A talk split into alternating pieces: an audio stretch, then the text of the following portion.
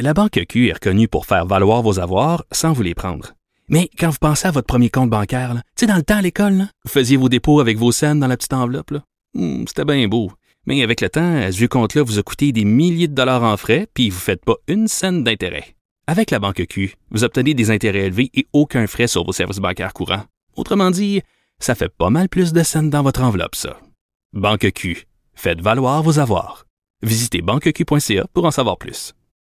Pas comme les autres. Vous écoutez Geneviève Peterson. Cube Radio. On est avec Guillaume Lavoie. Guillaume, salut. Bonjour Geneviève. Bon, je vais utiliser une expression euh, que tu aimes beaucoup. J'ai l'impression qu'on rejoue dans le même film pour ton premier sujet. Euh, les hydrocarbures qui sont dangereux pour la santé humaine, les compagnies pétrolières qui semblent le savoir depuis belle lurette, un peu à l'image euh, des compagnies euh, qui officient dans le tabac. Exactement. Et là, c'est une petite bombe qui tombe dans le journal euh, Le Guardian euh, aujourd'hui. Ben oui. Et imaginez, c'est comme si on avait trouvé les mémos, les études, bref, les compagnies pétrolières depuis les années, fin des années 60, donc il a fait à peu près 50 ans, ont des études qui disent, qui disent très clairement que brûler des hydrocarbures, que ce soit dans des usines, que ce soit du, euh, du charbon ou du Mhm. pétrole, libère des microparticules dans l'air et c'est un, contact direct avec euh, la, la pollution de l'air et donc ça atteint la santé humaine. Et là, ce qui est assez fascinant là-dedans, c'est pas que en soi les compagnies savaient ça, c'est qu'elles le savent depuis ce temps-là, mais qu'est-ce que les compagnies pétrolières ont à peu près toujours dit depuis quand de nombreux gouvernements ont voulu mettre des mesures anti-pollution, Mhm. euh, forcer des réductions, ben, les mêmes compagnies qui à l'interne avaient des mémos qui il y a un lien direct entre notre produit et l'atteinte à la santé, une menace directe à la santé, c'est très clair. Là. Ben, les mêmes compagnies disaient publiquement que les études qui disaient ce genre de choses-là, euh, il n'y avait pas de lien de causalité, que c'était des études un peu bâclées, que les gouvernements avaient tort. Bref, moi, j'ai un produit, je sais qu'il y a un degré de dangerosité et j'utilise l'ensemble de mes moyens de lobbying, de relations publiques Hmm. Pour vous dire que ce n'est pas vrai. Ben oui, mais est-ce qu'on est vraiment sais. surpris de ça, Guillaume? Honnêtement, tu me dis ça aujourd'hui, puis je suis comme, ben oui, on attendait juste la date euh, à laquelle ça allait sortir, mais je veux dire, c'est totalement euh, des stratégies qui ont été utilisées de tout temps. Tu sais, je faisais tantôt le parallèle avec les compagnies de tabac, mais même euh, on pourrait parler de l'industrie du sucre, de toutes sortes d'industries comme ça qui qui savent très bien que leurs produits transformés ont des effets sur la santé humaine et préfèrent euh, se taire ou préfèrent encore faire faire euh, des études par leurs propres scientifiques, euh, puis qui dit études payées dit résultats d'études fortement orientés, là. Mais l'enjeu ici, c'est même pas euh, des produits dangereux. là, Il y, en- il y en a tous les jours. Mais bien sûr. des- Il y a des Les on fait cosmétiques, mercure et autres. Euh, L'enjeu, c'est pas la dangerosité du produit comme tel, c'est le lien ou l'atteinte à la santé publique que je sais moi et que j'essaie de cacher. Et c'est ça qui est le, le problème. Et habituellement, même quand ça, ça arrive, encore faut-il avoir la preuve. Mm. Et là, on pourrait dire qu'on ne savait pas. Par exemple, euh, moi, je me souviens toujours d'une publicité dans le monde du tabac. C'est une vieille publicité qui disait, vous savez que la majorité des médecins préfèrent fumer telle sorte de, de cigarette parce qu'il y a un filtre. Ou fumer est bon pour vous, etc. Ben oui. Alors, si on apprenait tous en même temps qu'il y a un lien direct à la santé, ça, c'est une chose. Si moi, je sais depuis des années qu'il y a ce lien-là, mais là, c'est de la fraude. C'est quelque chose de potentiellement criminel. Et regardez ce qui s'est passé dans l'industrie du tabac. Ouais. On a fini par avoir la preuve, non pas que le tabac avait une incidence négative sur la santé, mais que les compagnies, les cigarettiers, les compagnies de tabac savaient ça depuis fort longtemps. Et c'est pour ça qu'elles ont été poursuivies. Et là, c'est, c'est pas un peu, là. Parce que si je poursuis, il faut que je sois capable de démontrer un dommage. Une fois que j'ai fait le lien, les dépenses, ne serait-ce qu'en santé, que ce soit privé ou mais surtout public, et là, vous avez des cigarettiers qui ont dû payer, juste comme ça, là, au Québec, c'est presque 15, 20 milliards de dollars. Puis là, c'est pas les autres provinces. Aux États-Unis, il y a eu un règlement hors cours avec à peu près là, 46, 47 États, donc Mhm. presque le pays au complet, pour à peu près 200 quelques milliards de dollars. Ben, imagine. Parce que je... Alors, si jamais, on va voir, là, cette histoire-là va avoir des jambes pendant longtemps, Ben oui.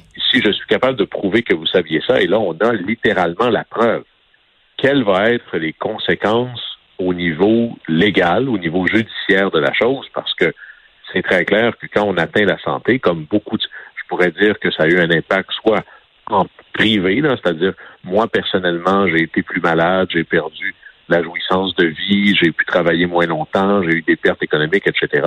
Ou sinon, je fais ça en comptabilité nationale. Mm. La santé, ça coûte cher partout. Alors, si on prend les coûts de santé de, l'air qui est pollué, particulièrement dans les villes, mm. pensez au smog, eh bien là, euh, je suis pas certain si on va voir s'il va y avoir une répercussion même sur la valeur des actions ben c'est sûr, c'est ça. Puis moi, j'ai une question pour toi, Guillaume. Tu n'as peut-être pas la réponse. Là. On parle d'hydrocarbures, bien évidemment, donc la combustion et tout ça. Mais est-ce que tu sais si euh, dans euh, The Guardian, on parle des produits dérivés du pétrole, c'est-à-dire euh, qui se trouvent quand même dans bon nombre euh, d'objets dont on fait usage au quotidien, là? on parle plus dans, dans on parle plus de, de gaz lorsqu'il est consommé, que ce soit du charbon, du gaz ou de l'essence. Et donc, c'est pas quand on fait du plastique ou autre. Et encore là, ce qui est criminel ici, ou ce qui serait potentiellement criminel, c'est pas d'avoir produit euh, quelque chose de dangereux. je rappelle, il y a des usines de mercure. Moi, je viens du Saguenay-Lac-Saint-Jean. Euh, faire de l'aluminium, il y a toutes sortes de produits là-dedans. Mm-hmm. C'est de tenter de faire croire qu'il n'y a pas de danger ou de tenter de diminuer, de cacher, de tempérer le danger réel, ce qui, potentiellement, permet pas aux gens ou aux autorités publiques dans ce cas-ci de prendre des mesures appropriées. Ben, en tout cas, on, euh, va, se protéger. On va surveiller ça et si, euh, puis pas si, parce que ça s'avère, comme tu dis, on a les preuves, euh, ça coûtera pas deux piastres. Euh, tu veux me parler du recall de qu'est-ce que c'est? c'est pas juste une touche sur les vieux téléphones. C'est ça, je suis comme, voyons. Alors, on s'en va en Californie et en gros, là, Recall 101. Et moi, transparence totale, je trouve ça complètement fourette. OK. Mais ça existe, c'est très populaire dans les milieux conservateurs euh, euh, au niveau là, du plancher. On avait ça dans le temps du Reform Party. En gros, qu'est-ce qu'un recall? C'est le pouvoir absolu aux citoyens. C'est-à-dire, j'ai voté pour quelqu'un, euh, je trouve qu'il fait pas une bonne job, et pourquoi est-ce que j'attendrais la fin de son mandat? Pourquoi je me ferais pas une pétition? Qui permettrait de forcer une élection tout de suite? Et là, mais, il y a 19 États aux États-Unis où ça existe. Euh, et en Californie, c'est là où c'est. C'est un des États où c'est le plus facile. Alors, si moi, je réunis 12% des électeurs, ils signent à l'intérieur d'une période X, eh bien, on déclenche, dans le fond, un espèce de référendum sur la personne. Et si ça passe, ben, on le change. On n'attend même pas. Alors, c'est, complètement fou raide, pour pas dire débile, parce que ça fait partie dans le club des fausses bonnes idées, là. Parce que imaginez, si on veut que nos élus puissent prendre des mesures qui vont avoir de l'allure à la fin, mm-hmm. on ne peut pas demander, c'est comme demander à Wayne Gretzky de scorer un but à chaque présence. Non, à un moment donné, là, il faut du temps au temps. Là. Alors, si je laisse même pas le temps d'un mandat complet puis que je veux me débarrasser de mon élu n'importe quand, ben là, ça, ça diminue le courage. Et là, on avait une espèce de vedette en politique américaine. C'est le gouverneur de Californie, euh, Gavin Newsom. Mm-hmm. Longue expérience politique. Il était maire de San Francisco à 37 ans. Il a été lieutenant-gouverneur. Et là, il est quand même gouverneur de la sixième puissance économique du monde. Il a été élu en 2019. Ça, et là, lui, on le voit déjà parti, Sky's the Limit, c'est la Maison Blanche, on verra ce qu'il va faire après. Il est encore jeune. Et là, il gère la pandémie. Ça se passe pas très, très bien. Euh, il y a des enjeux euh, avec le confinement. Il y a eu des enjeux qu'il avait dit à tout le monde, on va pas au restaurant, il se fait prendre en photo, il est au restaurant. La distribution des vaccins, ça n'allait pas tellement bien. Et là, évidemment, qui est-ce que vous pensez qui organise une campagne pour le recall? Ben, est-ce que c'est Donald, est-ce que c'est Trump? ben, il va y avoir des gens qui ont fait ça, mais si vous donnez, si vous permettez de sortir quelqu'un de sa chaise avant même la fin de son mandat, il y en a qui vont se faire plaisir. Alors là, ils viennent de ramasser les 1,5 millions de signatures ou à peu près. Et la dernière fois que c'est arrivé, c'était un autre gouverneur démocrate. On était en 2003. Et là, là, le vote est en deux parties. C'est comme un bulletin de vote avec deux questions. Voulez-vous, oui ou non, vous débarrasser du gouverneur qui est là? Et si vous dites oui, après ça, en bas du bulletin, on choisit qui vous voulez pour le remplacer. Et en 2003, il avait fait ça. On s'était débarrassé du gouverneur Gray Davis et on avait voté pour le gouvernateur. Ah, je Schwarzenegger. qui était devenu ben, gouverneur de la Californie, comme ça. Alors, Mais les fois, gens l'aiment. Ça tue la démocratie.